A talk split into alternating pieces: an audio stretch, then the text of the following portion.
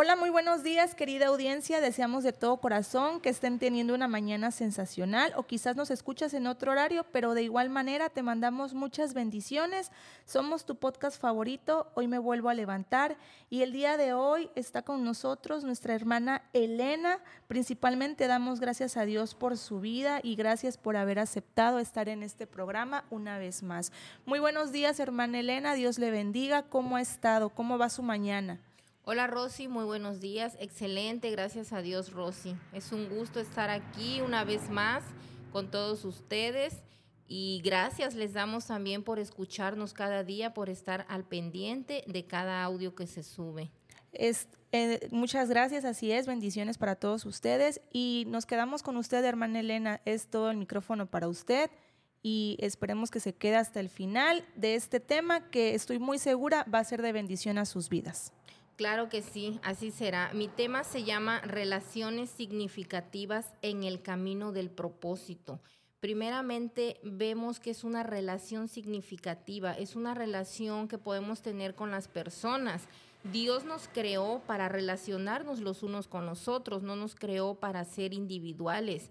Eh, lo vemos en el libro de Génesis capítulo 2, verso 18 Dios dice que no es bueno que el hombre esté solo. Esta afirmación tiene más que ver con el diseño de Dios para la humanidad que con la necesidad que tenía Adán de no estar solo. Dios nos creó para ser seres relacionales porque Él es un Dios social en la Trinidad. Además, también nos habla la Biblia de la palabra ayuda, donde dice que Eva era la ayuda idónea para Adán, pero la palabra ayuda también es utilizada que habla de la naturaleza complementaria de todas las relaciones humanas y se utiliza para describir la relación de Dios con su pueblo. Eh, fíjate, Rosy y queridos escuchas, que comúnmente los seres humanos sentimos la tentación de hacer de las relaciones el fin. Todo lo enfocamos en una relación interpersonal, familiar, etcétera, pero no es el fin, es el medio que Dios nos proporciona para podernos relacionar con las personas y llegar a Él. Cuando reflexionamos sobre Génesis capítulo 1, verso 3, nos queda claro que la relación con Dios es la comunión vertical con Él. Y ahí sentarían las bases de la comunidad horizontal que debían mantener entre sí. Todo lo que Dios hizo señalaba a Adán y Eva que fueran los primeros que tuvieran la relación con Dios. Toda la creación debía funcionar como una flecha apuntando hacia Dios, pero en nuestro pecado tendemos a dar importancia a las personas y a la creación más que al Creador. Las mismas cosas que Dios creó para revelar su gloria se convierten en cambio en la gloria que nosotros mismos deseamos. Nuestros deseos son demasiado débiles y no demasiado fuertes.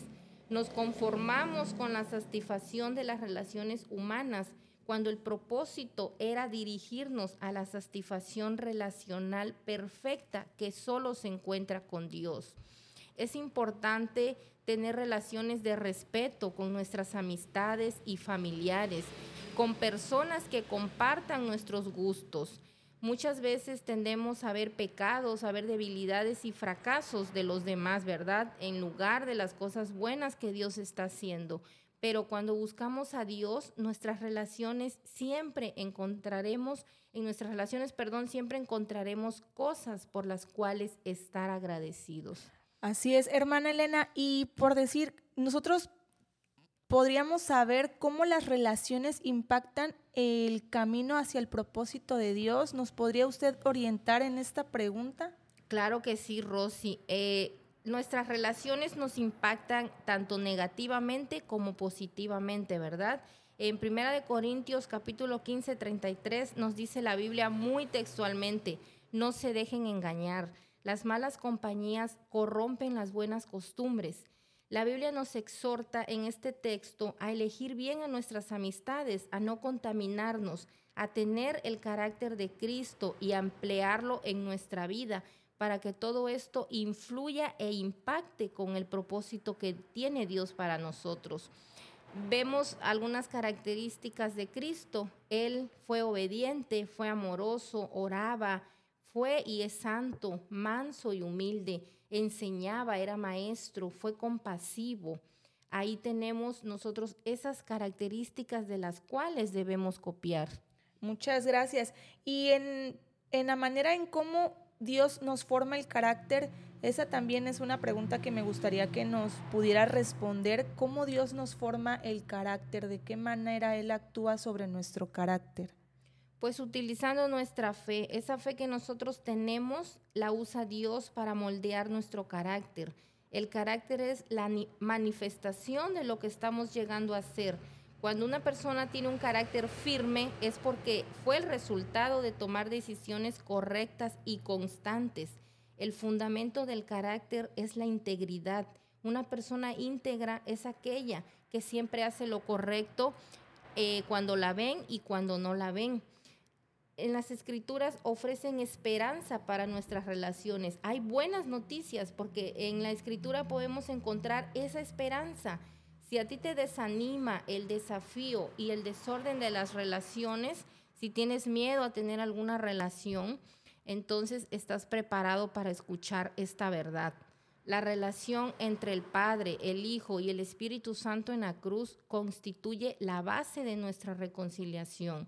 Ninguna otra relación ha sufrido más que la que experimentaron el Padre, el Hijo y el Espíritu Santo cuando Jesús fue colgado de la cruz. Esto lo vemos en Mateo 27, 46, donde Jesús clamaba colgado de la cruz, Dios mío, Dios mío, ¿por qué me has desamparado? En su vida, muerte y resurrección, Jesús trajo la reconciliación de dos maneras fundamentales. Jesús nos reconcilió con Dios lo que se convierte en el fundamento de la forma en que nos reconcilia entre nosotros. Cuando Dios reina en nuestros corazones, la paz reina en nuestras relaciones. Si Dios no está reinando en nuestra vida, en nuestro corazón, no hay paz en ninguna relación. Esta obra solo se completará en el cielo, pero hay mucho de lo que podemos disfrutar ahora. Dios nos ofrece la esperanza de que nuestras relaciones puedan caracterizarse por cosas como la humildad, la amabilidad, la paciencia, la honestidad edificante, la paz, el perdón, la compasión y el amor, que son los caracteres de, de Cristo, ¿verdad? ¿No es maravilloso que la gloria de Dios pueda hacer esto posible, incluso para todos los pecadores en un mundo caído?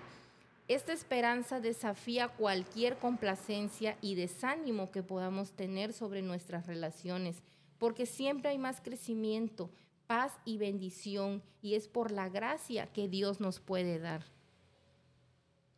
Así es. Eh, bueno, esto ha sido creo que todo por hoy. No sé si tenga algo más que decirnos, hermana Elena.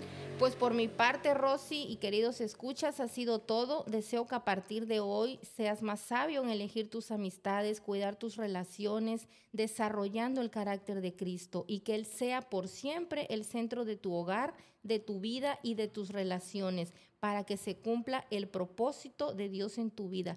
Dios te bendiga, ha sido un gusto estar contigo esta mañana. Amén, esperamos que este tema sea de ayuda y de bendición a tu vida y es importante estar siempre tomados de la mano de Dios en todo momento. Esto ha sido todo por esta mañana. Deseamos que la paz de Dios esté siempre contigo, con tu familia y te invitamos a que nos sigas en todas nuestras redes sociales. Te recordamos que somos tu iglesia Pan de Vida Puente Moreno y tenemos servicio los días miércoles a las 8 de la noche, los domingos a las 11 de la mañana y a las 5 de la tarde. Que Dios te bendiga y nos vemos en el próximo episodio.